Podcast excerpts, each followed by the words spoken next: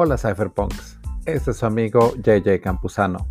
Bienvenidos al volumen 16 de Cypherpunk Nightmares, grabado el día 16 de abril del 2021, titulado Hyperbitcoinization and the New Digital Economy. En este magnífico volumen lo abrimos hablando de la Academia Padawan Polytechnic, el aprendizaje y la meditación, así como la entrada de Coinbase a Nasdaq, los hard forks en Ethereum, la hiperbitcoinización y los proyectos de Binance Smart Chain, Polygon y la capa 2 en Ethereum. Todo un capítulo lleno de información como siempre. Así que ponte cómodo y disfruta a continuación del podcast más futurista del planeta, Cypherpunk Nightmares.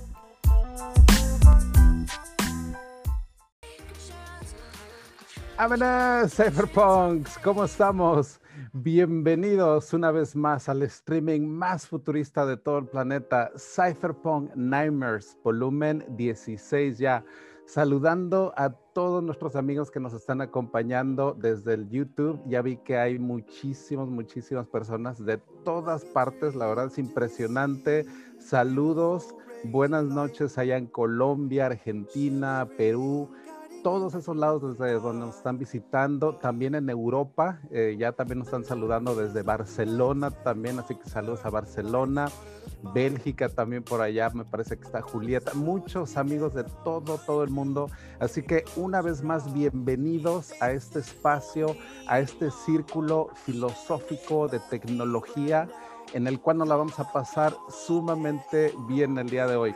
La verdad es que hay tanto, la verdad, de qué hablar tantas cosas que estamos viendo en la industria de la tecnología, Bitcoin, uh, cripto, Coinbase entrando ya al mercado de Wall Street también el día miércoles, una noticia que causó también bastante, bastante revuelo. Vamos a hablar de todo eso.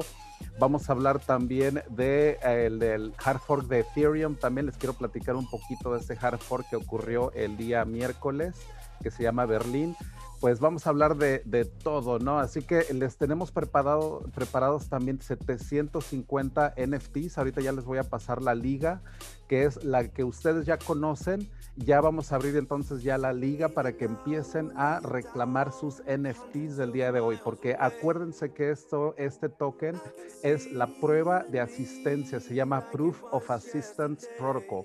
Entonces, si estás aquí con nosotros, créanme, es un placer, la verdad, para mí entregarles esos NFTs. Están, de hecho, eh, emitidos en una sidechain que es, de, es como un espejo de Ethereum. Así que ya pueden empezar a reclamar esos NFT también. Eso los van a poder ver en un visualizador que ahorita también les pasamos esa liga porque no están directamente reflejados en el Metamask, todo eso. Así que ya les vamos a ir también platicando un poquito más de todo eso. Eh, Padawan Polytechnic, ¿qué tal también se la pasaron? Capítulo 2 el día martes. La verdad fue algo también increíble también estar también con ustedes, también todo eso. Así que también ya para eh, empezar a platicar también con mis amigos, pues quiero también que me platiquen a ver cómo vieron el capítulo, qué me pueden eh, platicar de, pues vaya, de cómo, cómo les ha ido. Así que ya voy a empezar a incorporar aquí a varios de los cypherpunks, de los de siempre también. Así que Alex, mi estimado Anakin, Gabriel, ¿cómo andan? ¿Cómo estás, mi querido JJ? Muy bien, buenas noches. Buenas noches a todos. ¿Cómo anda todo por allá? ¿Tranquilo? Todo chido, todo chido. Qué bueno, qué bueno. ¿Qué tal viste el capítulo de Padawan? Eh, eh, ¿Qué tal el...?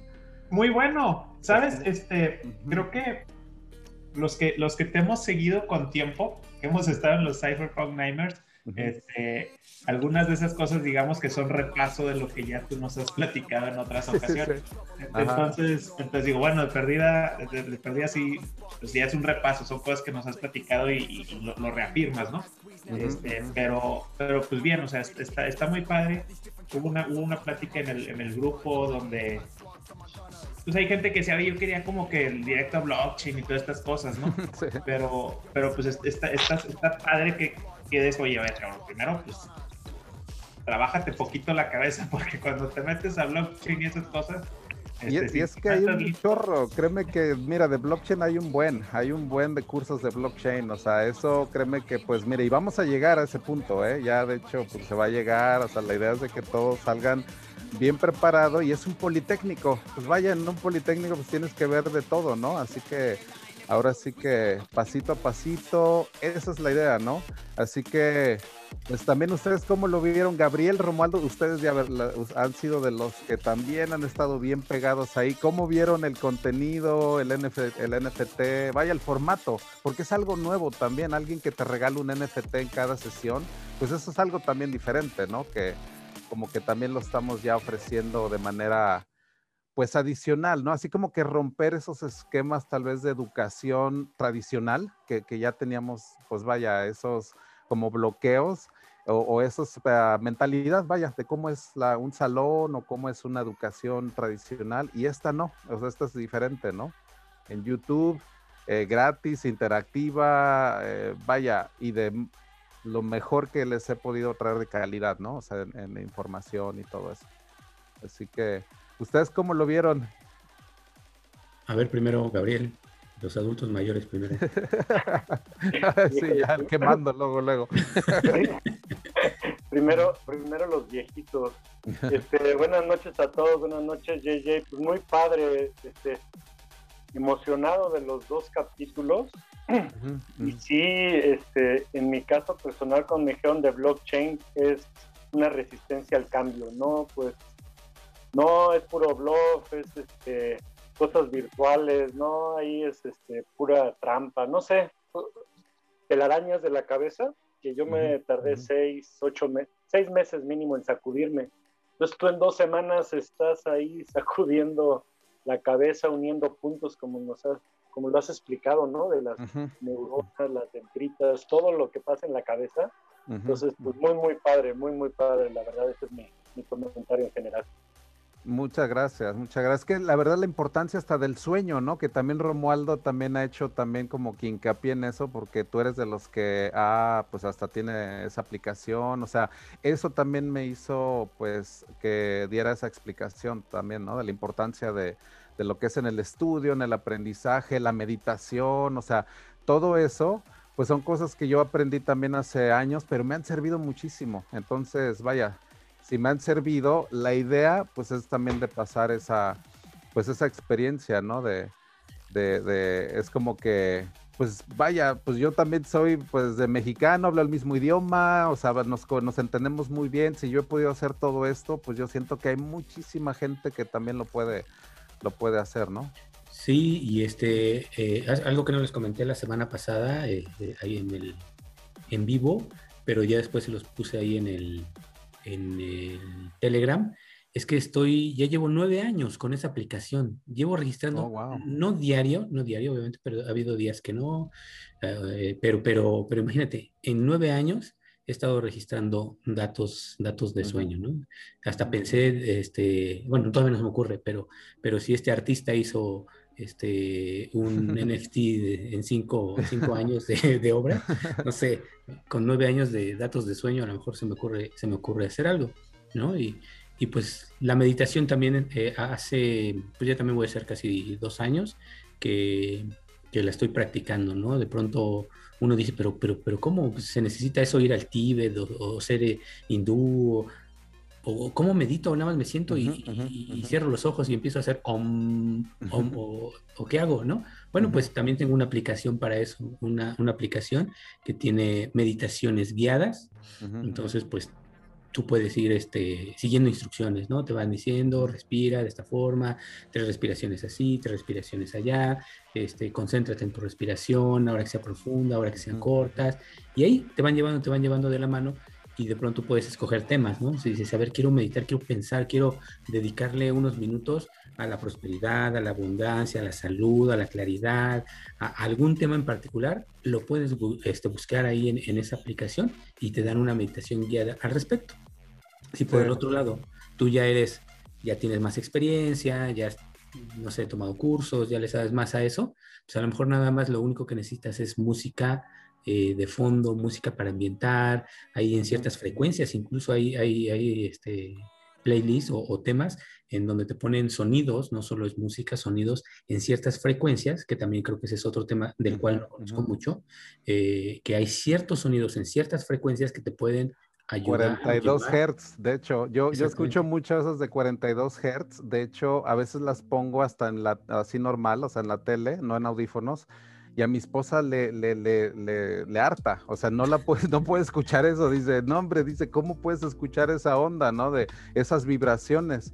Pero eso, la verdad, también está comprobado que puede ponerte en una vibración de muy, muy particular en tu, en tu cerebro, de hecho. O sea, como que ese, tu cerebro recibe esas frecuencias auditivas, porque son auditivas, lógicamente, y empiezas como que a estar en sintonía también. De hecho, aquí tengo también este, el bowl tibetano, que de hecho este es uno de, de Nepal, de hecho, este, este bowl que está aquí. Y si lo empiezo como que, mira, ahí se empieza a escuchar así cuando le das como esa campanita, pero si lo empiezo como que a darle así como alrededor, empieza a dar esa vibración, no sé, se empieza a escuchar. Y esa vibración está más o menos en ese, en ese... En esa frecuencia. En esa frecuencia. Entonces digo, vaya, es muy interesante eso de la meditación, de toda, cómo podemos hackear o podemos mejorar, inclusive calmar al cerebro. Porque créanme que eso de yo eh, vi una analogía muy buena de que eso de meditar es como cuando le das a un caballo salvaje, así cuando está bien bronco el pinche caballo, de que la mente, pues ya ves, se te va a todos pinches lados, cabrón. O sea, está de veras así. Vaya, eso, la verdad, yo creo la mayoría de nosotros así andamos, ¿no? Sobre todo en esto de, de la tecnología. O sea, ya me imagino, ¿no? La cabeza de muchos de nosotros, puta, está, pero, o sea, vuelta madre, así que nos despertamos hasta que nos dormimos. Y el hecho de meditar, hay una analogía de que es como calmar ese pinche bronco, que entonces estás así como que domándolo y cuesta, ¿no? A veces te caes del pinche caballo, o sea, te metes un chingadazo y, poco a poco lo empiezas como que a, a domar, ¿no? Ya, y eso es la mente, eso es la mente. También hay otra analogía en la cual veas los pensamientos que están pasando como si fueran nubes, haz de cuenta, o sea, haz de cuenta como si ves el paisaje, el cielo, y ves esos pensamientos, porque pues tu cerebro nunca deja de estar generando, cabrón, o sea, cosas. O estoy seguro que ahorita todos estamos pensando ahorita una infinidad de, de cosas, cabrón, o sea, pero ver esa analogía de las nubes, así cuando va pasando y nada más empezar como que a contemplar los pensamientos, así se llama, esa, esa eh, como meditación de contemplación se llama, en la cual ves ese pensamiento que está y, y nada más lo contemplas y dices, ah, mira, Qué, qué, qué, qué, pendejada estoy pensando, no sé, ¿no? O sea, cualquier cosa, y se, luego se disuelve, son como las nubes, ¿no? Entonces, todas esas analogías créanme que a mí también pues me han como que servido, ¿no? Para ir eh, como que estudiando o adentrándome un poquito en, la, en lo que es la meditación. Y créanme que hay muchos, muchas personas en Silicon Valley que se meten muy cañón a eso, ¿eh? De la meditación, la, la, este, recomiendan muchísimo a cuates como los fundadores de Singularity.net, o sea, vaya, gente que, que está a niveles muy altos, te dice, mira, la, la meditación trascendental o ese tipo de cosas, te cambia la vida, en serio. O sea, se activan como que otros circuitos, la verdad, así en tu, en tu cerebro. Así que muy interesante todo esto del Padawan Polytechnic, definitivamente es un kindergarten, ¿no? O sea, vamos a empezar por ahí. O sea, no es cosa de empezar ahora sí, ahí te va blockchain y Bitcoin. Ah, eso hay muchísimo, hay muchísimo en, en, YouTube o lo que tú quieras, explicaciones. Pero esto es darte todas las armas, o sea, darte todo, todas las armas de cómo introducir el, el conocimiento a tu cerebro, ¿no? Así que ya empezamos por esa parte más integral y pienso que, pues vaya, el live, el formato live definitivamente, pues es lo que jala también, sesiones que no sean tan largas también. O sea, ahí me extendí como que una hora diez, algo así, porque nadie le hizo de todos por la, la vez pasada, ¿no? Que fueron 60 minutos, a todo el mundo se le hizo bien cortita. Entonces dije, ah, pues ahora qué, 60, 70 minutos. Eh, y el NFT, así que pues vaya, hasta ahí todo creo que va, pues va bien, pero todo ha sido como de la manga, ¿no? O sea, todo este concepto ha ido naciendo como que eh, de manera prácticamente espontánea, así que por eso también les, pues les quiero agradecer toda la respuesta tan buena que hemos tenido, ya tenemos casi a 900, creo, gente ya registradas, creo, o sea, creo que ya andábamos como en 800 y algo, entonces ya le estamos pegando a las 900 ya gentes, así que también eh, los videos también que más han sido vistos han sido los de Padawan Polytechnic en el canal, ¿eh? Así ya tienen más de 2.000 vistas ya eh, ambos. Así que también, o sea, están teniendo una muy, muy buena respuesta.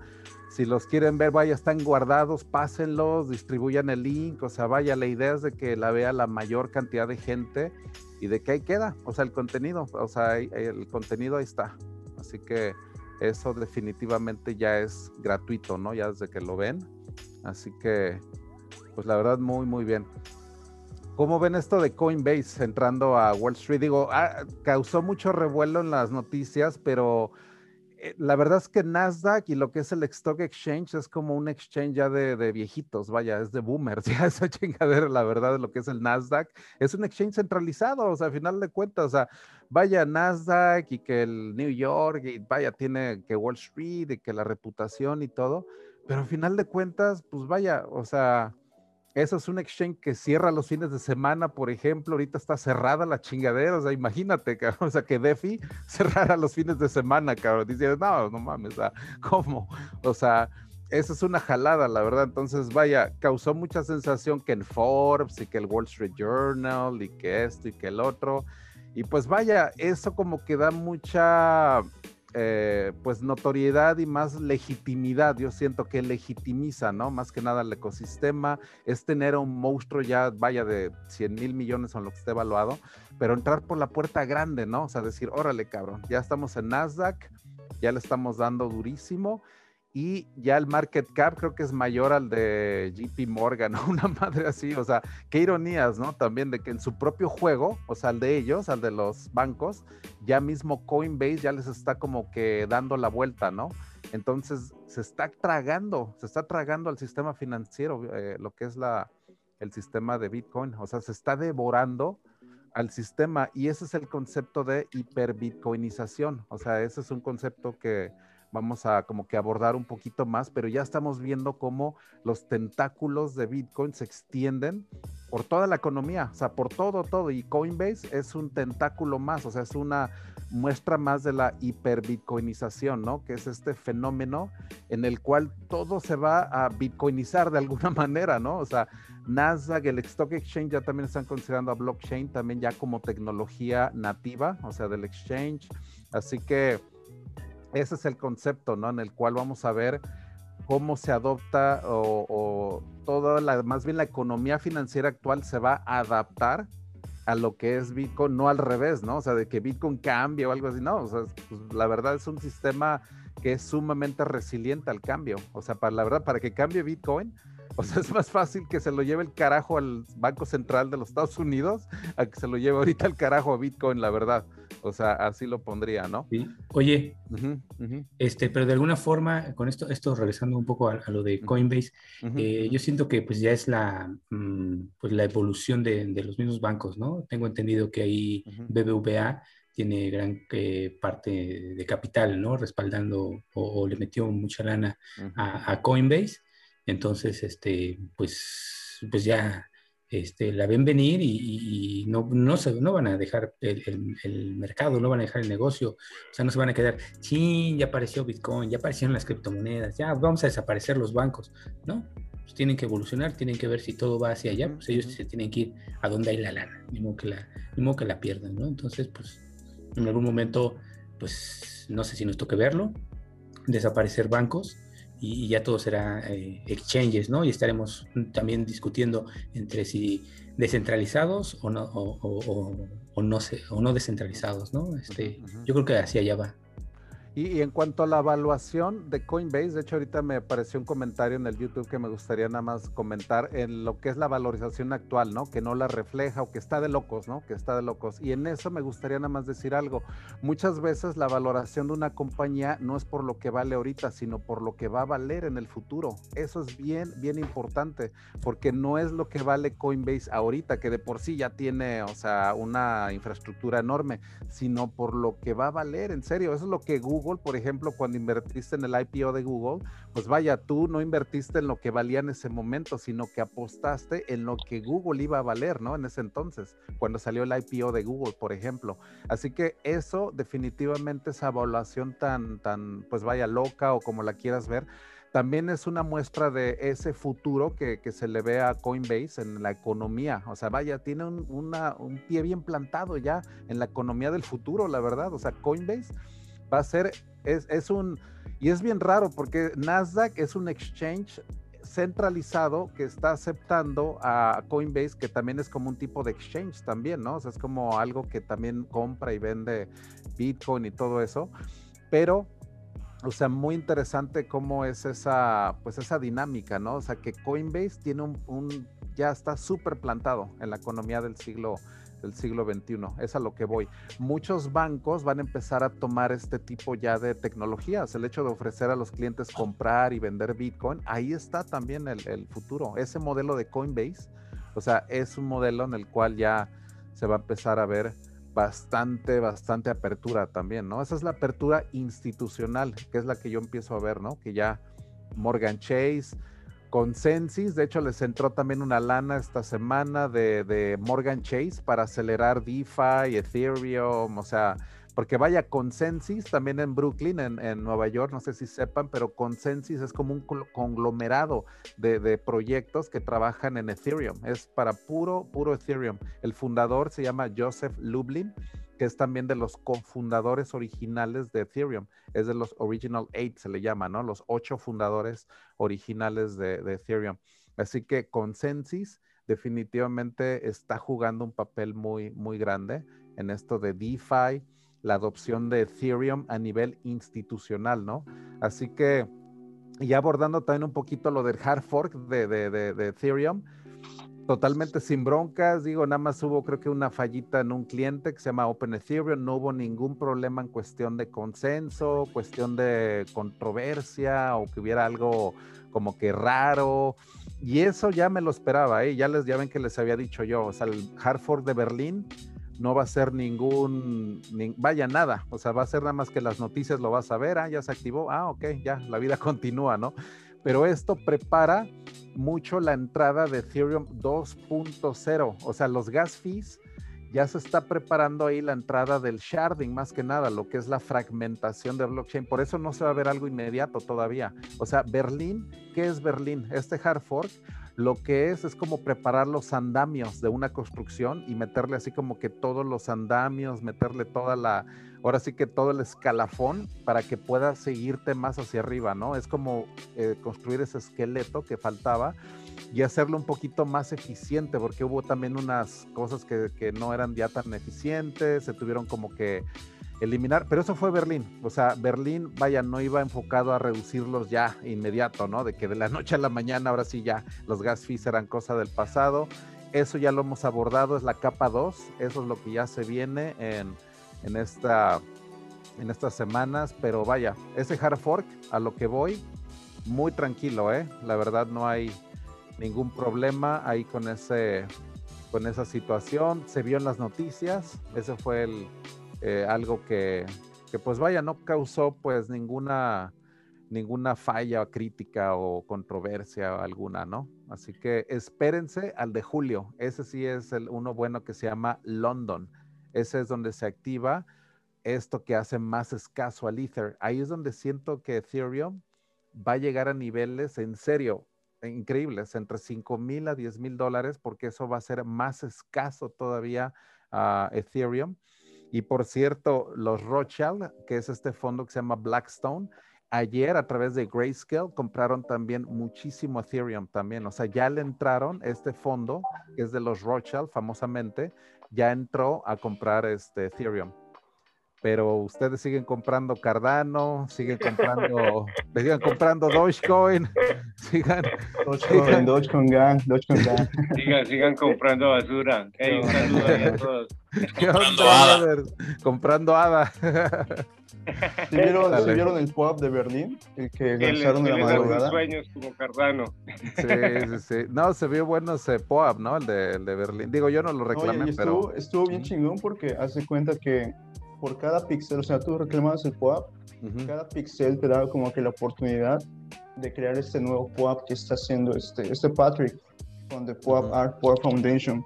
Entonces, este fue el primer POAP Art, ya se vendió en, precisamente también en Foundation, creo que se vendió en 7.5 Ether.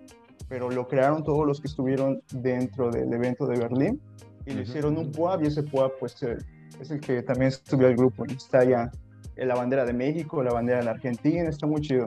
Entonces, eso es como un nuevo protocolo que van a estar implementando ahí los POAP, donde cualquiera puede como que crear una obra en conjunto para que se pueda distribuir y está, está genial. Todo boca madre. De hecho, yo platiqué con Patrick, el de, el de POA, porque él es el que me da los tokens también de, de, de hoy. Así que, por cierto, ya reclamen sus NFT también del día de hoy. Ya les ah, pongo sí, la cierto, liga. Sí, cierto. Ahí va. Así que, pero sí, ese proyecto de POAP Art, de hecho, es nuevecito. De hecho, a mí me mandó el mensaje cuando en Twitter tenían apenas 10 followers. Así que muy bueno porque está así como que le están metiendo como que más cosas a esto de los tokens de asistencia. Es este el que le estoy entregando el día de hoy, Proof of Assistance.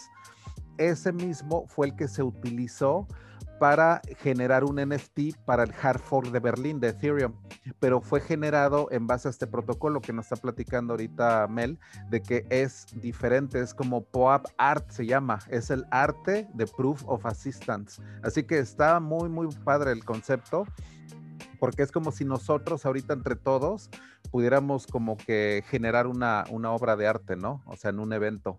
Así que está muy, muy padre lo que están haciendo. Así que eso del Proof of Assistance también es algo que vamos a utilizar también. Eh, quiero hacer de veras un raffle también las, el mes que viene. O sea, quiero hacer una fiestototota la, la, el mes que viene también. Ah, acuérdense que es mi cumpleaños también en dos, no, que es tres, tres Cypherpunk Nightmares, nos cae el cumpleaños, ¿no? También el de Anakin también es el mismo día, ¿no? O sea, qué chingón, la verdad, o sea, imagínate. Sí, 7 de mayo, qué coincidencia, ¿verdad? Son almas gemelas. No, la verdad, él, caballero. Él, él, es el, el, Jedi y yo soy del Dark Side. Ándale, ahí está la, la ¿Cuál dualidad. ¿Cuál es la fecha? El 17 de mayo. 7, no es el 7, 7 de mayo. Ah, que- 7. y cae en viernes, así que también excelente. Cae en viernes, va a ser la, el volumen número 19. Así que también muy, muy buena esa fecha para hacer una, una fiesta. Y también cuando nos graduemos de Padawan Polytechnic, quiero hacer un pinche fiestononón también el, el viernes. O sea, haz de cuenta que la última sesión de Padawan es el 25 de mayo, que es el, el martes. Y de ahí eh, hacer una fiesta tipo Star Wars, ¿no? Ahí el, el, viernes, así que también ese día se va a poner muy bueno. Ahorita les platico un poco más qué, qué ideas han estado saliendo de todo eso. Pero... Ármate la fiesta en CryptoBoxes, JJ. Eso estamos haciendo con también con este Pimpo. Y también en Decentraland, si tienes una tierrita ahí, Ujú, sí se pone bueno el ambiente, ¿ah? Está, está muy chido. Pero sale medio caro ahí, ¿no? ¿O ¿Qué pedo? Pues es que la tierra ya, bueno, en Decentraland ya sale como en 5 Ether. En CryptoBoxes no está tan volado, o sea, si te consigues una un Ether. De hecho, esta semana van a lanzar nuevas tierras en islas, pero pues un poco lejanas, pero es CryptoBoxes, ¿no? Ujú, Y ujú. bueno, en CryptoBoxes está súper, está súper sencillo, cabrón. O sea, tú te puedes hacer un streaming, te puedes hacer una parcela así bien chingona. No Ujú. es tanto código, porque si en Decentraland te tienes que bajar el SDK, desplegarlo, o sea, es un desmadre. Y aparte es un poco más caro, ¿no? Por el despliegue de contratos. Pero Ujú. pues sí, en CryptoBoxes tú puedes armar un evento e incluso transmitir acá las Cyberpunks allá en, en una parcelita de, de CryptoBoxes. Pues la voy a considerar, nada más que para esa estoy considerando hacer una fiesta privada en Zoom. O sea, que no sea pública ni nada. O sea, que sea totalmente privada. Y pues es lo que estamos este, viendo, porque va a ser parte como que de un paquete que les quiero dar del diploma, toda esa onda. Entonces, ahí ahorita les platico más de cómo está la, la onda pero sí quiero hacer una fiesta donde ahí podamos poner lo que sea, cabrón. O sea, hasta música de Star Wars. Hay música tan chingona de ambiente, pero no la puedo poner en Padawan Polytechnic porque, no, hombre, pues el YouTube te detecta y te quita el streaming, ¿no? Pero en esta fiesta, no, hombre, le podríamos poner música de fondo de Star Wars y hasta ver una pinche película si queremos, ¿no? Así de fondo, tener ahí una, una de Star Wars ahí de fondo y todo el mundo platicando y todo. O sea, la verdad se podría poner muy, muy bien una fiesta en el Zoom, o sea, aquí.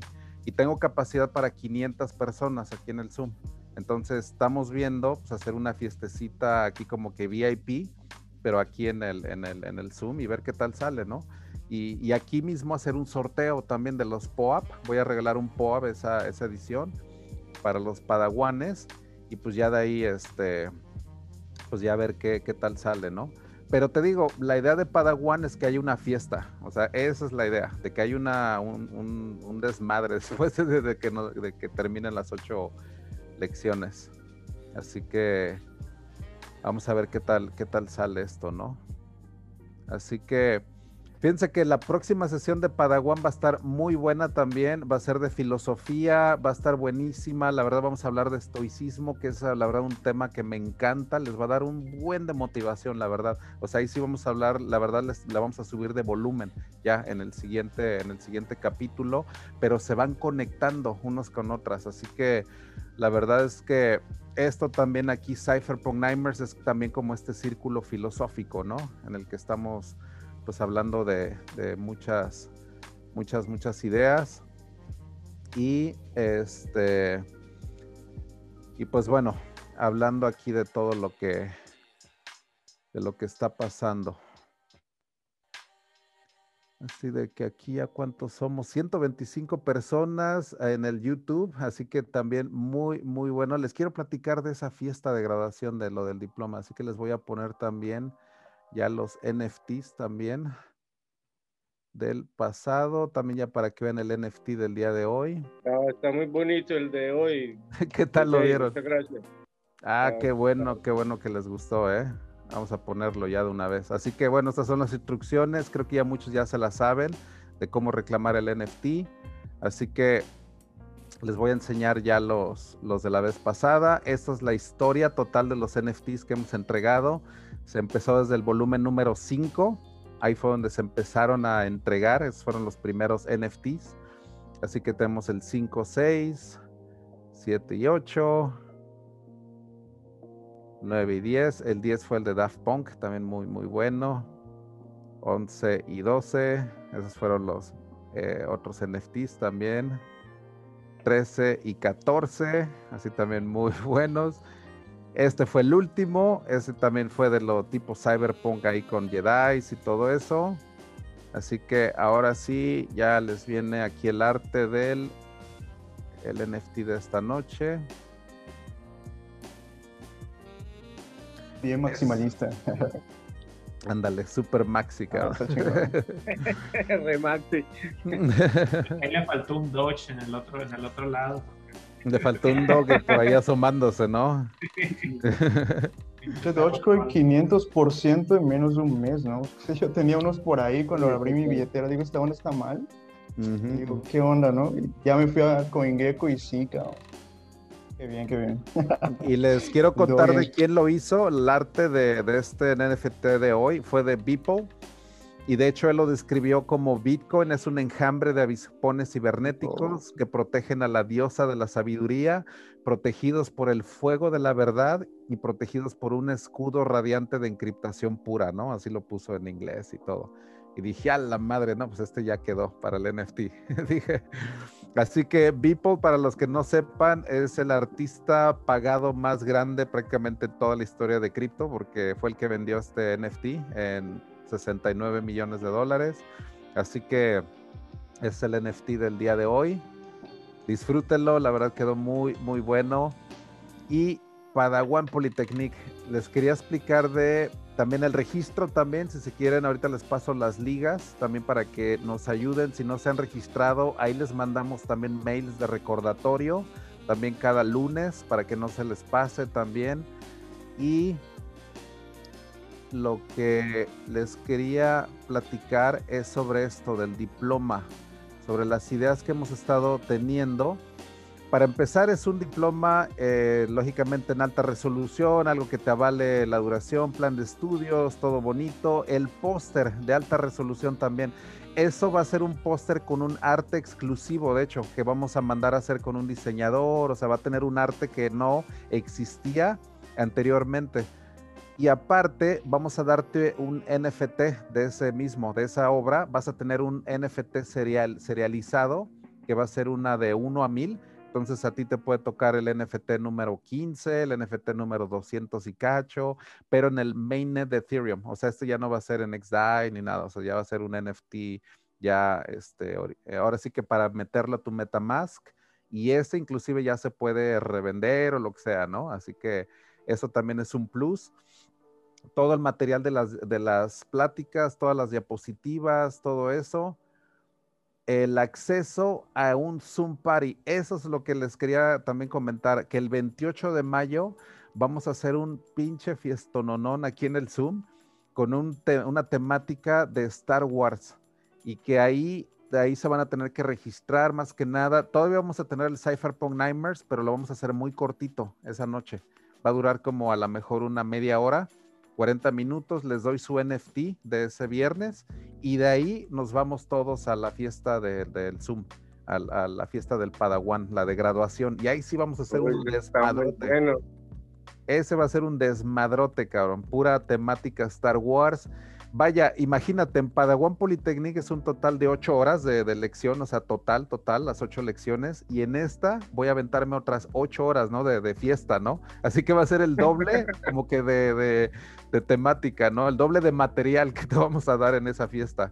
Así que. Hay que darle un nombre a ese nuevo formato, o sea, si hay diplomados, si hay talleres, tal, esas ocho horas de. Exacto teoría y ocho horas de fiesta de tener otro nombre nuevo dentro del mundo de la educación. Pues sí, va a estar muy bueno, te digo, ese va a ser donde vamos a poder interactuar. Quiero conocer a los graduados padawanes, o sea, vaya, todos los que se han aventado esta, esta travesía. Les vamos a dar también su NFT, también lógicamente exclusivo, también del Zoom Party y aparte algo también que queremos hacer es una donación a casa de migrantes y de huérfanos, porque la verdad, pues vaya, la, juventud, vaya, los niños son los que es, la, es el futuro, la verdad, el futuro de, de, de nuestra sociedad. Así que poder el hecho de donar o de regresar un poquito algo a una causa de este tipo, eso sería también la idea, ¿no? Así que Sería todo esto, el costo no lo hemos ni determinado para nada, así que no le estamos poniendo todavía el precio, pero yo creo en las próximas, tal vez una o dos sesiones ya definimos este costo, pero la idea es de que no sea prohibitivo, ¿no? O sea, que no sea algo que digas, puta, o sea, nadie lo puede, la que sea, vaya, accesible para todos, ¿no? y que nos la pasemos bien, pero que aparte hagamos algo de donar, hagamos algo y que esto se haga también más grande, o sea, que podamos pues vaya a seguir con este proyecto, ¿no? Así que esa es la idea que también les quería poner el día de hoy, de todo este paquete, todo digital, para que tengas tu diploma digital, tu póster, tu NFT en Ethereum, tu Zoom Party, que también nos la vamos a pasar súper chingón. Así que esa es la idea, ¿no? De que todo, todo digital. Así que esa es la, la idea que quería, pues bueno, escuchar comentarios y todo eso, ¿no? A ver qué, qué es lo que va saliendo acá. ¿Ustedes cómo la ven? Muy buena, muy buena. Me encanta. yo, me, apunto. ok. Créate el NFT, JJ, créate una colección allá en Rari, ¿no? Sí, es que mira, este sería, por ejemplo, por hacerlo para graduación, vale la pena porque va a ser caro generar el NFT. O sea, cada NFT me va a salir como en 50 dólares, ¿no? Generarlo el, el, el NFT por el smart contract y todo eso, pero vale la pena porque van a ser mil la serie. Entonces sí puedo hacer uno que sea para mil personas, ¿no? Pero no podría, digo, hacer uno para cada, cada persona o algo así. Pero Oye, ¿ya chocaste la red de Matic que ya la abrieron también con OpenSea? Sí, todo eso igual se puede también hacer para que sea en capa 2 también. O sea, mira, esos detallitos, pues ya se, igual se pueden ir ya, pero la idea es entregarles lo más que se pueda en, digital y que sea algo original también, ¿no? O sea, un, eh, eso de entregarte un NFT con tu diploma y que todo sea de Star Wars y todo eso, pues está poca madre. Y es arte que te digo no existía antes. O sea, esto va a ser un, un diseñador que lo va a hacer esto desde. Un diseñador que se especializa, de hecho, en hacer arte de Star Wars. Entonces ya lo, ya lo encontré Así que yo pienso que va a quedar poca madre así, ¿no? O sea. Chingón, chingón. Sí, sí, Oye, ahí te pregunto en el chat, ¿qué opinas que hasta el taquero ya habla de Bitcoin? A mi taquero no habla de Bitcoin, pero. Sí, pues es que, por ejemplo, ya esto te digo es la hiperbitcoinización, o sea, el hecho de que ya entran todos los ámbitos, taxistas, todo ya andan de Bitcoin. No, todavía estamos temprano. yo, creo que en ese tema, este, la pregunta es, yo creo que lo relacionan mucho lo que a esas leyendas urbanas, ¿no? De, los inversionistas en bolsa que en el momento que el, lado que te volea los zapatos se mete a la bolsa es cuando digas, me salgo, ¿no? Este, y, yo, yo, coincido un poquito con lo que dice JJ en el sentido de que, bueno, pues es la hiper. Obviamente sí es un, un, tema de burbuja con, los, con el pinche Doge y XRP y muchas cosas que dices, oye, güey, este, este, bajo qué criterio está creciendo tanto, ¿no? También que somos una economía del meme, que dices, esa moneda está creciendo por puro mame y meme, pero, pero yo, yo en mi lado maxi de Bitcoin, pues no lo veo como, el, como, como una moneda que va, que va a tronar, ¿no? O sea, es, es, es algo que, que sí, definitivamente va a tener que tener una bajada, una corrección, pero pues qué bueno que la gente hable de ella, ¿eh? O sea, sí, si el taquero habla de Bitcoin, pues sí, habla de esa adopción que dice JJ. Y es que, por ejemplo, ajá, sí, dime. Ah, bueno, de hecho, este, igual mencionaba, ¿no? Cada día que pasa Bitcoin arriba de 50k es un día más ganado, ¿no? Yo igual comparto esas visiones maxi porque pues sí pienso que Bitcoin está en otro nivel, ¿no? O sea, quizás Ethereum, quizás alguna otra moneda por ahí nos va a acompañar dentro de 10 años, pero a Bitcoin literal no lo mueves en, lo mínimo en 50 años, Bitcoin va a estar top número uno, ¿no? es imposible, prácticamente, yo personalmente, así lo veo. ¿De que ¿De que sea número uno? ¿De 50 años? Algo sí, sí, sí, sí, sí. Digo, ahí sí, la soy muy maxi de, También soy maxi de Ethereum, ¿no? También soy maxi de Ethereum, pero... Hay que pensar la neta, la neta. Ok, bueno. pues vaya, digo, e, es que de la verdad predecir a 50 años sí está cañón y todo, pero definitivamente la tecnología sí vino que para quedarse, definitivo, o sea, eso innegable, o sea, va a transformar a la sociedad en todos los ámbitos, todos, todos, o sea, vaya, no va a haber nadie que no sea, que, que no vaya a ser afectado, ¿no? Por esta tecnología de alguna u otra manera. Así como el Internet y la revolución informática ha pegado prácticamente en todos los rincones del planeta, pues así también, porque blockchain y Bitcoin, todo eso se monta también en esa tecnología, o sea, es parte de, es la primer moneda que emana del Internet, o sea, eso es algo increíble. Mira ese librazo también de Gabriel, también de Infinite Machine. Ese, la verdad, es un librazo, ¿eh? también muy bueno para los, para los que quieran ver de cómo se creó Ethereum. Para mí es como la Biblia, la verdad, ese, ese libro me, de Cami Russo. Ella es este, chilena, reportera de Bloomberg durante mucho tiempo y ya luego se puso a escribir sobre cripto y sacó un muy, muy buen libro. Dos años de investigación que le tomó hacer y está muy, muy bien hecho. ¿eh? La verdad, yo lo leí y la verdad está muy buena la información que trae ese, ese libro. Y, y pues vaya, de hecho, así es como lo denomino, el renacimiento digital, o sea, toda esa mentalidad de cambiarnos el chip, porque así fue el renacimiento, vaya, en, Florencia, todo eso. Ay, mira, una, una Padawan también ya está llegando ahí. Uy, Alex, la family. Una Padawan. Que la fuerza, que la fuerza te acompañe. Hola, ¿cómo te llamas?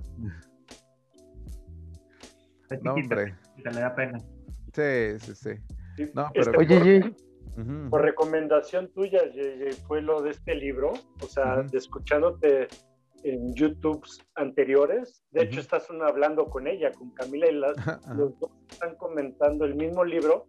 Ella investigando, pero tú andabas esos días por ahí, o sea, sí, sí, en Miami y tú decías, ah, en Miami tal y tal, o en tal lado, o sea, ahí fue donde me enteré que tú y la autora del libro lo estaban haciendo, pero por flojera no lo había eh, pagado en Amazon, bueno, traído en Amazon.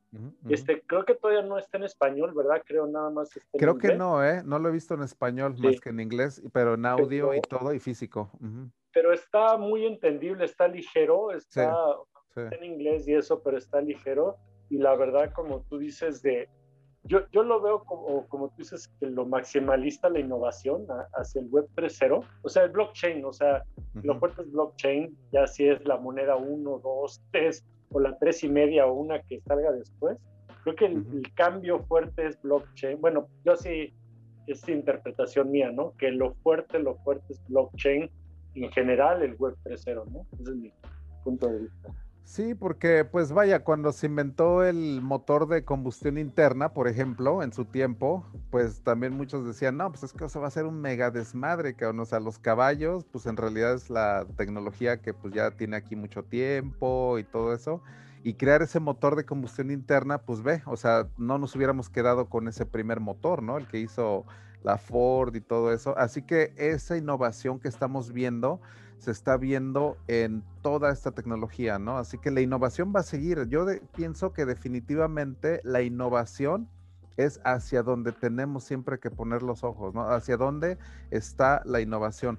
Porque créanme que una tecnología que, que deja o una parte que deja de innovar empieza a morir. O sea, es una tecnología que vaya, la marcha es tan, tan, tan brutal, la verdad, de la tecnología, que la innovación es lo que deja atrás a todo lo demás, ¿no? O sea, por eso Microsoft cuando tuvo ese juicio que tuvieron de antimonopolio y todo eso que les prohibieron el hecho ya de producir patentes durante 10 años fue donde Bill Gates tiró la toalla. O sea, de hecho ahí fue cuando se quitó de, se salió de CEO, porque es como que quitarle las alas literalmente a una compañía de tecnología. Imagínate, no puedes innovar o te restringen y prácticamente pues lo sacan del juego. Y ahora, Ethereum es donde yo veo la mayor innovación, o sea, de ahí está emanando DeFi, está emanando los NFTs, está emanando tanta, de veras, un, algo tan vibrante que todos lo están copiando, o sea, la verdad, o sea, y, vaya, no, no tiene nada de malo, o sea, yo creo que copiar es una forma de elogiar también,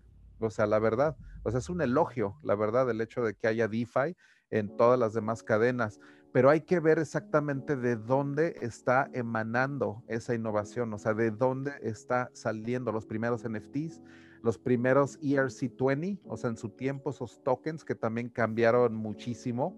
O sea, ahorita pues ya nadie habla de los ERC20, que son los, los famosos tokens, y ahorita lo famoso son los ERC721, que son los, que son los NFT, nada más es otro nombre y otro número y ya.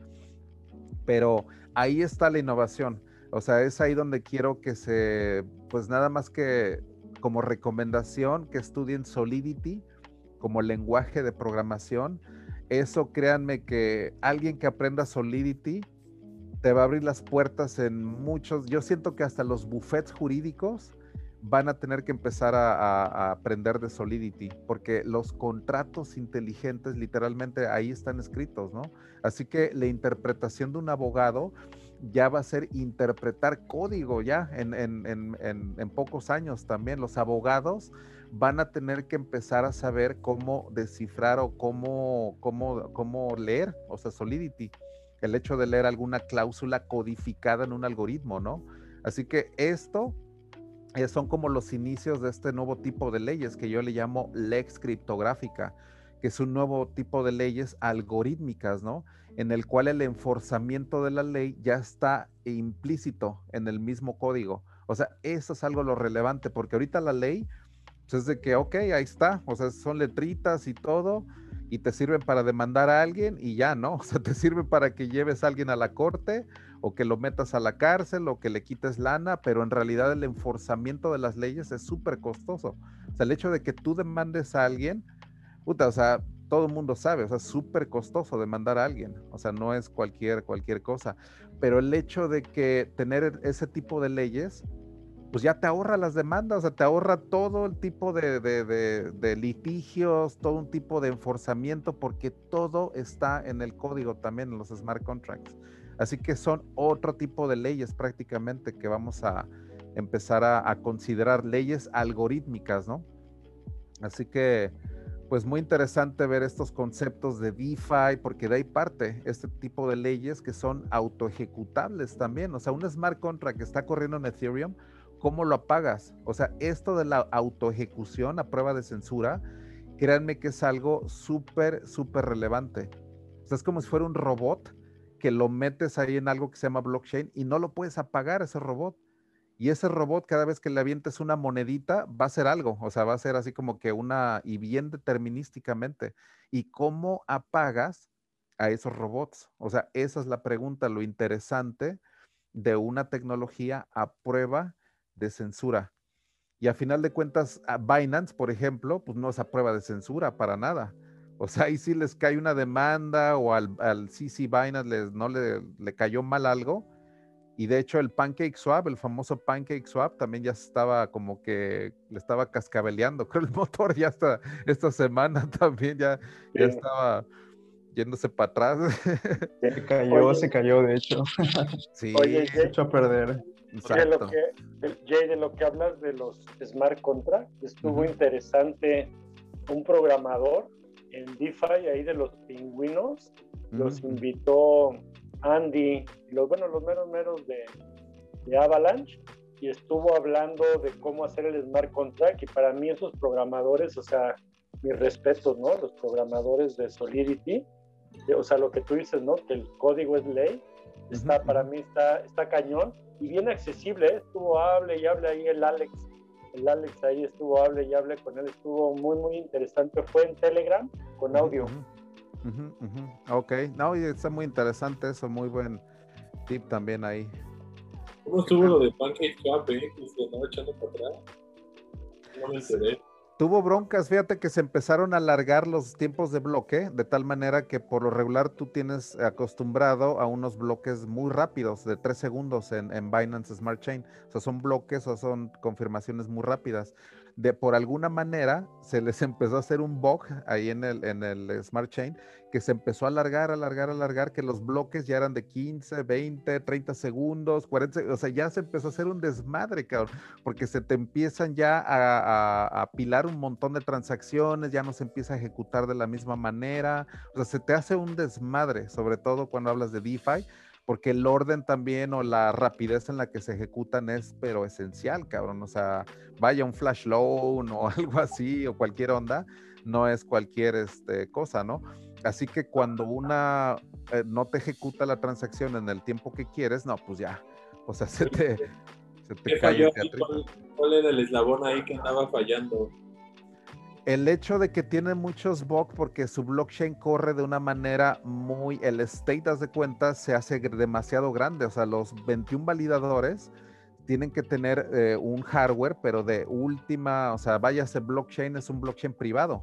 Entonces, ahí lo que pasó fue una falla, yo creo que de consenso entre esos 21 validadores, no sé qué haya pasado de ingeniería, o sea, definitivamente es algo de ellos, de ingeniería, hasta el de Uniswap agarró y se los quemó en Twitter, pero de una manera Ah. cabroncísima, les metió un pitch fin- finality así como tipo, tipo así Mortal Kombat, cabrón, que dijo, ya, órale, cabrón, porque pues no, cabrón, o sea, Vaya, Ethereum nunca se ha caído así, nunca. Vaya, desde que se creó, nunca he dicho, ah, pues ya Ethereum ya no dejó de, dejó de procesar o algo así. O sea, los fees están caros, pero no deja de procesar transacciones. Es un, es un blockchain muy, muy estable en e- por ese lado.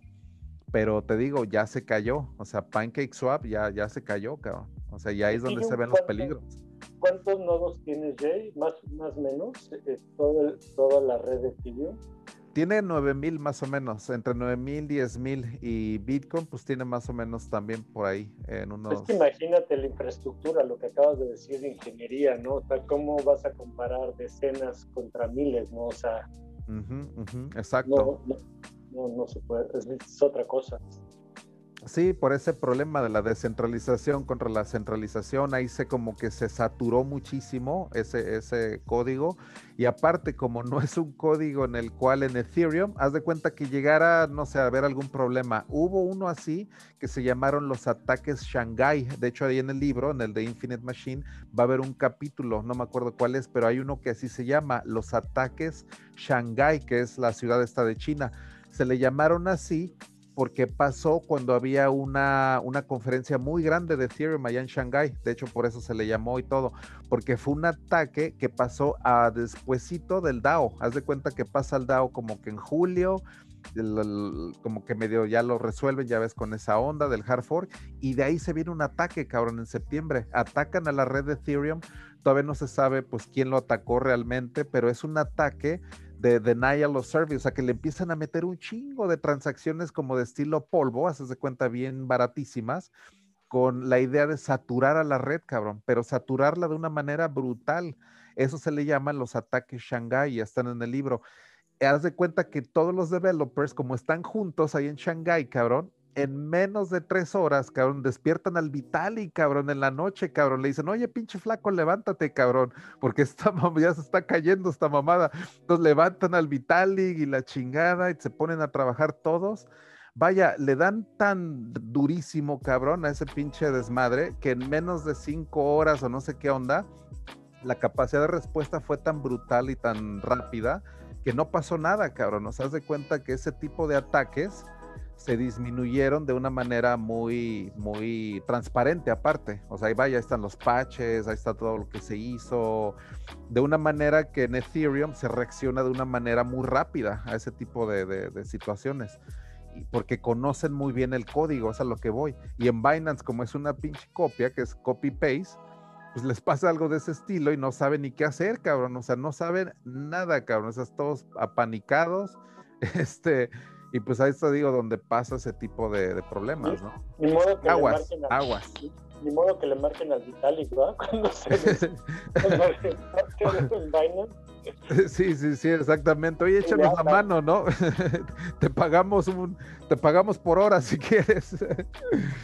no, pues no, o sea, entonces son los peligros de la, lo que es las copias y lo que es la centralización. O sea, son dos detalles. Una que es una copia literal y otra que es una arquitectura totalmente, totalmente centralizada, ¿no? O sea, son 21 validadores los que están ahí checando todo el orden de las transacciones en Binance. Así que, vaya, los que lo quieran usar, yo no estoy en contra, es innovación a final de cuentas, está barato, úsenlo, pero ese es el antro de mala muerte, ¿no? O sea, es donde nomás está esperando a que se armen los balazos y a ver cuántos difuntos salen, cabrón, ahí. Es, el antro que sí está manejado por los mafiosos, ese sí es el de la mafia. ese sí es el de la mafia, de cuenta, ahí sí entras y, sale barato, pero hay que, hay que pagarle honor a la, a la mafia y está la mafia detrás, vaya. de hecho, Bill copia, ¿no? Esto del Ether Scan, el buscador de Ethereum, agarraron literal copy-paste y lo pegaron. y bueno, eso también en Ethereum ya se solucionó hace años, porque antes tú puedes hacer transacciones sin, vaya, mandar así un literalmente el ataque. Y ahora si tú intentas enviar cualquier transacción, el costo, o sea, te va a cobrar el gas fee, ¿no? Al fin y al cabo también estás sacrificando esto del, lo que tienen las blockchains del problema de la, ¿cómo se llama? De la el trilema de la escalabilidad, ¿no? De seguridad, descentralización y, y escalabilidad. escalabilidad. Sí, porque pues si eso se llega a solucionar, que yo también ya espero en julio, con este nuevo layer que va a tener Ethereum, pues sí, literalmente se viera la luna y, y agárrense, agárrense. Sí, la verdad es que ahí es donde se va a ver ese trilema que Ethereum 2.0 está tratando de resolver y es precisamente hasta unas diapositivas que hice que es eh, incrementar la escalabilidad pero sin sacrificar la descentralización y la seguridad, que es bien importante, o sea, porque tú puedes alcanzar la escalabilidad si quieres, IOS, Cardano, esas chingaderas que dicen, no, pues miles de transacciones, pero está sacrificando la descentralización, ¿no? Eso es la, la, onda, de que, sacrificas una de ellas y vendes la escalabilidad y dices, mira, Nano, IOTA, o sea, todo ese tipo de blockchains que, que vaya, te los venden y te los dicen, mira, súper escalable, cabrón, pero no tienen nada de seguridad. Nadie usa, literalmente entras a su blockchain y no hay nada. Exacto, y ese es el hash rate que tienen tan, tan poco que eso es lo que hace muy vulnerable, ¿no? O sea, la seguridad en, un blockchain está definido en eh, base al hash rate que tiene cada una, porque esa es la protección de un blockchain. O sea, literalmente es como un castillo y el hash rate es como tu, tu, tu pantano alrededor, tu moat alrededor, esa es tu defensa. Para que ningún cabrón pueda ocupar ese castillo, tienes todo ese hash rate alrededor tuyo, del cual nadie lo puede atacar, o sería carísimo, cabrón. O sea, hay estudios que para atacar Bitcoin, pues tendrías que rentar un madrazal de hash rate y aparte a ver dónde lo consigues este hash rate para empezar, o sea, y aparte que te lo renten por tanto tiempo, ¿no? O sea, porque se van a empezar a dar cuenta un buen de gente, o sea, es de veras tan difícil en, en teoría atacar a, en la práctica más que nada, atacar a un sistema de este tipo como Bitcoin o Ethereum, por ese tipo de protección, esa, esa descentralización tan bárbara, ¿no? Todo ese hash rate que tiene Bitcoin está increíble, la verdad. O sea, todas esas computadoras, los ASICs que están produciendo este hash rate, ya estamos en la era de los exabytes, que son un 1 seguido de 16 ceros, cabrón. O sea, esa es una cantidad de veras de computacional que de veras es un es, una mentada de madre, en serio, lo que hace Bitcoin. O sea, cada, cada 10 minutos, ¿no? O sea, es, es, increíble esa seguridad que tiene Bitcoin. Por ese lado, yo a Bitcoin sí le veo es a la número uno. Eso sí es número uno en seguridad, porque vaya ese hash rate, o sea, ni Ethereum, o sea, lo, lo tiene, ¿no? Pero con Proof of Stake se está viendo que vamos a tener una seguridad muy equivalente a la que tiene Bitcoin, pero con mucho menos en cuestión del staking. O sea, nada más se puede hacer con el 5 o 10% de las monedas que hay en, en, Ethereum.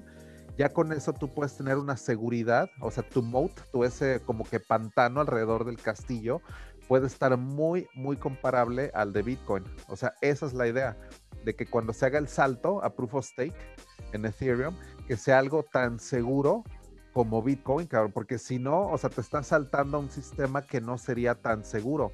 Por eso ahorita Ethereum 2.0 está corriendo, pero sin transacciones. Es como correr ahorita un castillo que no tiene a nadie adentro, cabrón. O sea, es un castillo vacío. Ahorita es como si fuera un castillo donde no hay nadie. Y lo estamos probando ahorita, a ver si se puede atacar, no se puede atacar. Entre más tiempo pasa, más Ethereum entra a, ese, a protegerlo. Así que esa es la analogía de, Ethereum 2.0, ¿no? Que, que se está probando ese castillo ya y nos vamos a mudar ya como en un año, año y medio. Ya nos mudamos todos a ese nuevo castillo. Es decir, mira, órale, cabrón, vámonos todos. Todos agarramos para allá y de hacer ya la, pues la mudanza, ¿no? A este nuevo, nuevo blockchain. Así que esa es la, la idea, ¿no? Así que también creo que de Polygon ha habido algunos comentarios también. Creo que inclusive mucha gente a veces no conceptualiza todavía bien que Polygon, porque en Twitter he visto que mucha gente dice, ah, es que es un sidechain, no es seguro. O no, pero que Polygon es un capa 2. Pero Polygon es ambas, o sea, es lo que tiene Polygon, que es como un híbrido. Es como escoger qué tipo de escalabilidad. Si quieres algo que sea tipo XDAI, que es como sidechain y que no tiene tanta seguridad y la chingada, pero lo quieres a lo mejor para algo que no es tan pues tan complicado como esto de los tokens de asistencia o vaya, cierto tipo de, aplicaciones, ¿no? Que no requieren como que de una seguridad tan, tan, tan severa. Y de ahí tú puedes escoger lo que son las chains aseguradas o secure chains en Polygon, que esa sí te da la seguridad de la capa 2. Ahí sí tú ya puedes correr DeFi en Polygon, puedes correr, vaya, ya transacciones financieras. Así que Polygon es como que un híbrido, es como si fueran una, pues vaya, una internet de capa 2, es como si fuera, tú escoges, vaya, qué, qué tipo como que de seguridad le quieres poner a tu, a tu proyecto. Eso es lo interesante de Polygon también, como solución. Ave, ya lo tiene. Si entras a Ave, ya te dice que te conectes con la nueva red de Polygon, ya, ya tiene sus primeras este, conexiones que me imagino debe ser con capa 2, porque con sidechain no serían seguras. Entonces, con Polygon, me imagino que esa integración es como que un secure chain que se llama en Polygon. Eso sí te da seguridad. Eso es lo interesante de que Polygon, tú puedes decir, ok, quiero que me des esa chain secure para capa 2, que esa sí te da la, la, la que no te, lo, no te las van como que a reversar, ¿no? Esas transacciones.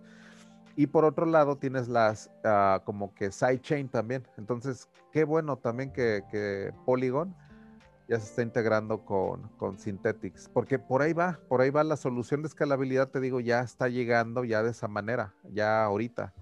Entonces, el Master, sí.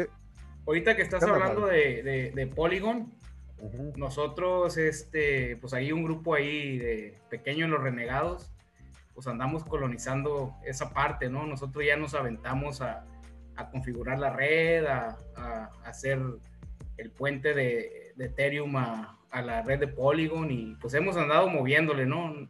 Pues muchas veces ahí como, como igual agarrando el mismo ejemplo de, los renegados, nos metimos y andamos, andamos la misma filosofía. Colonizando nuevas tierras, vaya. Pues. Entonces, eh, mi duda pues es la siguiente, pues ahorita, por ejemplo, ahí prácticamente las comisiones son nada, ¿no? O sea, estamos entrando, yo, estamos entrando a igual a pool de liquidez, entramos, ya nos metimos a AVE, o sea, andamos moviéndole a todo, pues. Entonces, estamos hablando que, por ejemplo, eso que nosotros estamos haciendo podría ser lo que va a representar ya con Ethereum 2.0, ese tipo de, comisiones, ese tipo de, de, pues de, rapidez y, o, todavía ahorita es como una prueba, un testnet.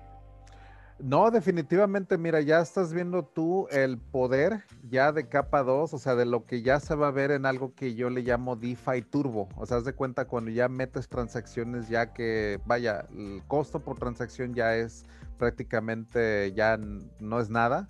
Entonces, ahí sí tú ya estás viendo una escalabilidad, pero tremenda. O sea, esto ya es el hecho de ver DeFi, pero en un nivel ya muchísimo más escalable, ¿no? O sea, el hecho de que tú puedas ya hacer transacciones en Matic, en Polygon, o sea, ya transacciones financieras reales en capa 2, ya es el poder ya, ya definitivo que lo que va a pasar en, en, en Ethereum 2.0 es como de abrirle más carriles a una autopista, cabrón. O sea, ahorita ya vamos a abrir la autopista de alta velocidad. Esa es la analogía. Ya estamos abriendo ese pinche carril que te vas a ir, pero, pero vuelto madre, cabrón. O sea, en este carril tú ya vas a ir de alta velocidad, todo mundo va a andar rápido.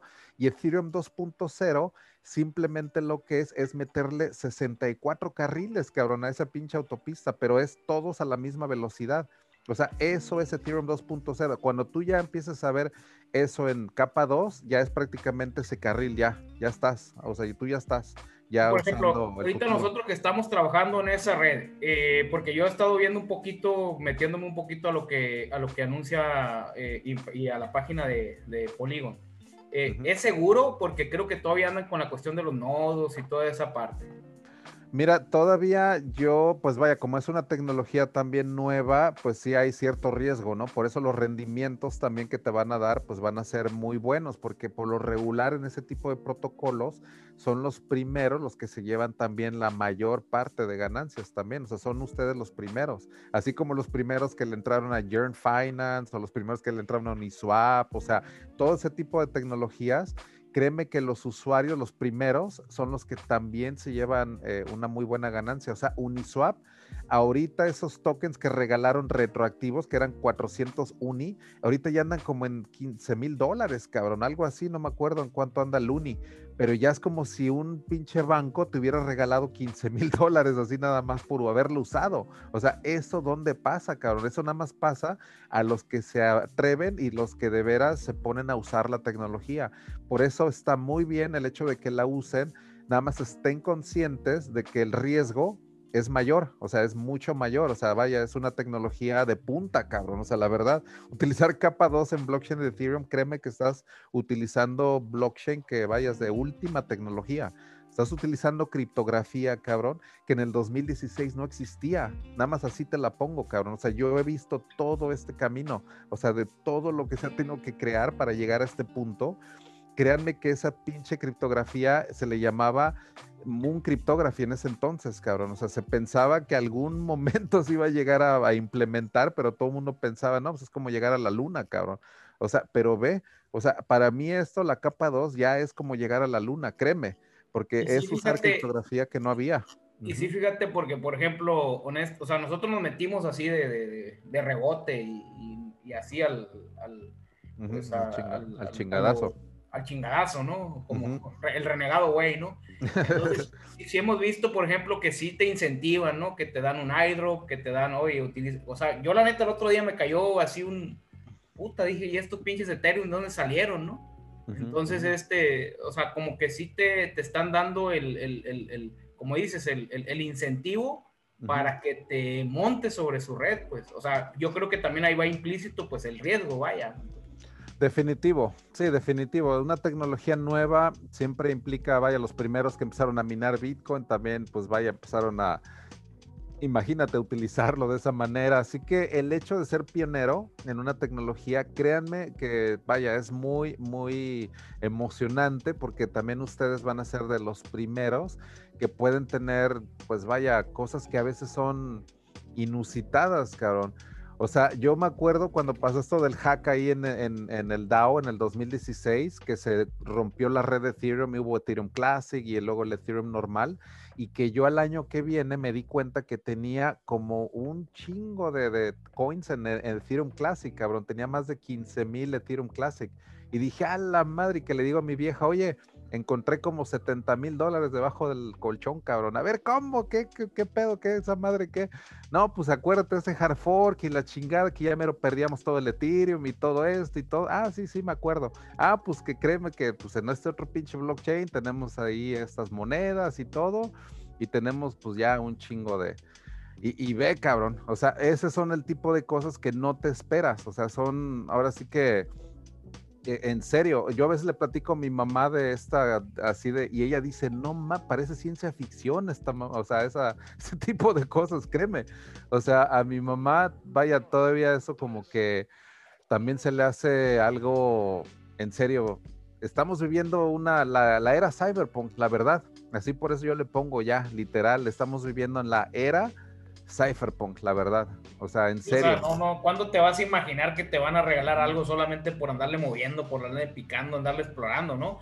Pero, pero vamos, si nos vamos a una analogía a lo mejor más antigua, ¿no? Pues es que realmente así es como, así es como opera esto, ¿no? O sea, los, los, primeros en cualquier negocio, en cualquier parte, ¿no? O sea, es, es como esa, esa parte de, de, de, puta, como dice, el que batea primero batea dos veces, ¿no? Sí, definitivo. Y, esa es la, actitud, yo siento que es muy buena de entrar con la mente abierta, de decir, bueno, voy a probar nuevas cosas, de, de, de, experimentar y de que solamente así se aprende muchas veces, ¿no? Con la experiencia. Por ejemplo, Alex y Gabriel, ellos así son, ellos son de que les le dan y que, el, o sea, ellos tienen que estarle picando, cabrón. O sea, ellos, o sea, leer un libro, a lo mejor un manual, dicen, no, pues lo avientan por allá, cabrón. Y dicen, ¿el manual para qué, cabrón? O sea, vamos a picarle y ahorita vemos a ver cómo, cuando lo rompa, entonces ahí sí ya veo a lo mejor el, veo el troubleshooting, ¿no? Ahí ya. ya cuando... ¿Qué pendejada hice ahora? Ándale. ya como revertir las pendejadas que hice, pero mira, ya aprendí, cabrón, ya, ya, ya aprendí. Ahorré cinco hojas del manual, aunque Ya te vas hasta el final del manual a ver troubleshooting, ya, para ver cómo, cómo se, todos los botones rojos que se prendieron, cabrón. Exacto. Así es que. Oye, JJ, eh, tenemos a, a Giovanni ahí en, Estoy haciendo una pregunta en el chat, no sé si le, das chance de entrar para que abra su mic y nos pregunte, o te pregunte más bien. Ah, sí, ya, ya la integré también. Y acuérdense del Zoom, también si quieren integrarse a la conversación, levanten la mano, porque somos bastantitos. Y ahorita ya estamos recibiendo a Johanny, también una de las padawanes, la verdad, orgullosísimo de que ella nos esté acompañando también desde Perú. Así que ella, la verdad, este, ha seguido también muy de cerca todo esto, así que muchísimo gusto de, verte también por aquí, Johanny. No sé si tengas tu micrófono, pero bueno, ya cuando... Ah, mira, sí, ahí estás. Hola, hola, ¿cómo estás? bien, ¿y tú cómo estás? Bien, bien, muy bien. Eh, disfrutando de todo lo que, lo que he estado escuchando, todo lo que estabas diciendo del B, de, de la red de Vaina este, por ahí nos metimos nosotros también a, la red de Binance y hemos estado mirando algunas cosas en, ¿cómo se llama este proyecto? Pancake Bunny. Y hemos visto que están construyendo un puente con Ethereum. ¿Qué, qué me puedes decir de eso? No tengo idea, ¿eh? la verdad es que mira, yo Binance no lo, no lo sigo directamente porque pues vaya, es demasiado a veces lo que hay y todo, pero pues vaya, te recomiendo nada más que cheques pues cómo está fundamentado, o sea, este proyecto, muchas veces esos puentes son muy buenos, ¿no? Porque sí dan esa interoperabilidad. O sea, acuérdate que DeFi depende mucho, mucho de todo lo que puedas hacer de interoperar. O sea, no opera DeFi como una isla, como no opera como un proyecto aislado. Porque, por ejemplo, un proyecto como Compound, que es uno de ellos, uno muy grande, tiene muchas veces que interactuar con Aave o con Uniswap para proveer liquidez y luego Curve. O sea, esa interoperabilidad es muy importante, esos puentes y a veces Binance lo que tratan de hacer es también crear este tipo de puentes para que tú al hacer una transacción en Binance puedas a lo mejor como que desatar una serie de acciones en Ethereum y de ahí te, ya te dé algunos resultados, es lo que pienso, ¿no? De que tal vez así, así se maneje, pero pues vaya, la verdad no sé exactamente cómo lo estén implementando, ¿no? Pero eso es la interoperabilidad, esos son los puentes, muy importante. Yo acabo de morir de la risa después de lo que, lo que escuché, eh, que Binance es un antro, un antro, ¿no? A ver quién sale vivo ahí. Tal pues, comparación. Sí, te digo porque mira... Entonces sería como la red VIP, ¿no? Exactamente, o sea, es la red donde todo está de lujo, o sea, haz de cuenta por qué, porque de hecho el NFT que les quiero dar de Padawan tendría que ser en la red mainnet de Ethereum, porque esa es la red que tiene como que ese prestigio en el cual no hay esa reversibilidad, esa inmutabilidad que te va a dar, ¿no? O sea, que ahí va a estar 50, 10, 20, o sea, es un protocolo, no es un servidor que está corriendo en la compañía de este cuate que se llama CC Binance, que es el dueño de, Binance, que se llama Z. Pero vaya, si este cuate dice, mira, ya Binance ya me hartó, mira, ya me voy a jubilar, vamos a cerrar Binance, o sea, ya, y, le apagan el switch. No, pues vámonos ya, o sea, ya le apagaron el switch, mira esos 21 servidores, ahora sí que ya se, se termina, ¿no? O sea, ya no hay forma de, pues, de recuperarlo, pero en Ethereum no, o sea, es esa como que, vaya, esa prueba de que no se va a parar, o sea, de que Ethereum aquí va a seguir, es un protocolo contra una red de servidores que ahí los tienen prendidos y mientras estén prendidos va a jalar ese blockchain, pero si apagan esos 21 servidores de Binance, no, pues se acaba todo, o sea, se acaba en serio, o sea, ya se pues se, muere ese blockchain, no estaría procesando ya ninguna transacción. Pero en Ethereum no es así, es una red descentralizada. No depende de la decisión de nadie el hecho de apagar, o sea, no es imposible, vaya, apagar Ethereum, así como es apagar eh, Bitcoin, ¿no?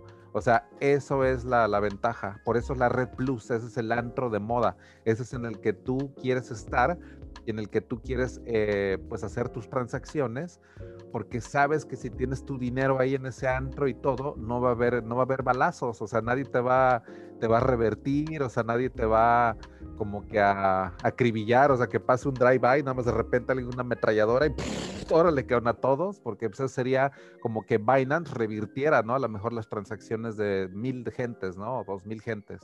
Eso sería como que... Nosotros hemos estado como que, como que investigando, ¿no? Chequeándonos, entrando, mirando cómo es una cosa de otra, porque para nosotros todo esto es totalmente nuevo. Yo recién entro con mi esposo al tema de las criptomonedas en diciembre.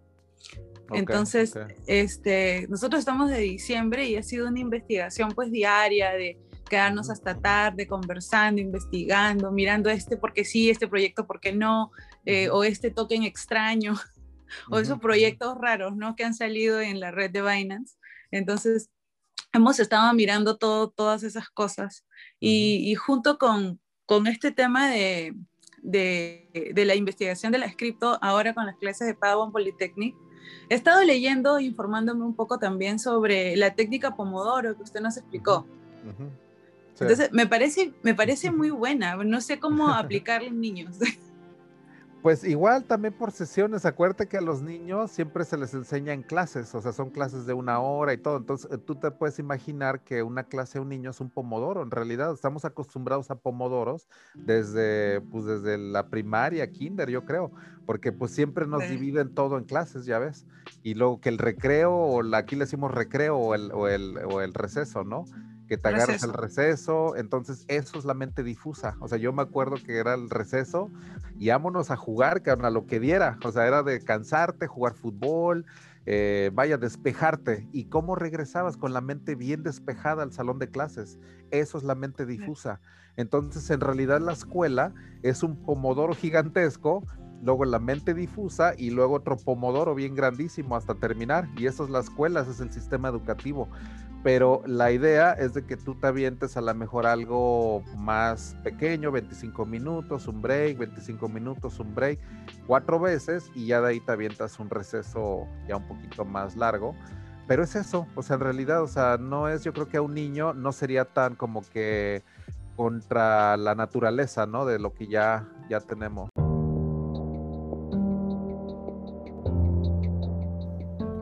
Con esto llegamos al término del primer capítulo y como siempre apenas estamos al inicio de una gran travesía, así que ahora te recomiendo buscar el capítulo 2 del volumen 16. Yo soy JJ Campuzano y me despido esperando que les haya sido de su agrado y no olviden sintonizarnos cada viernes por la noche a partir de las 9 pm hora centro de México en nuestra sesión interactiva en Zoom, así como en el canal de YouTube JJ Campuzano y por supuesto aquí en el podcast. Esto es Cypherpunk Nightmares, el podcast más futurista del planeta.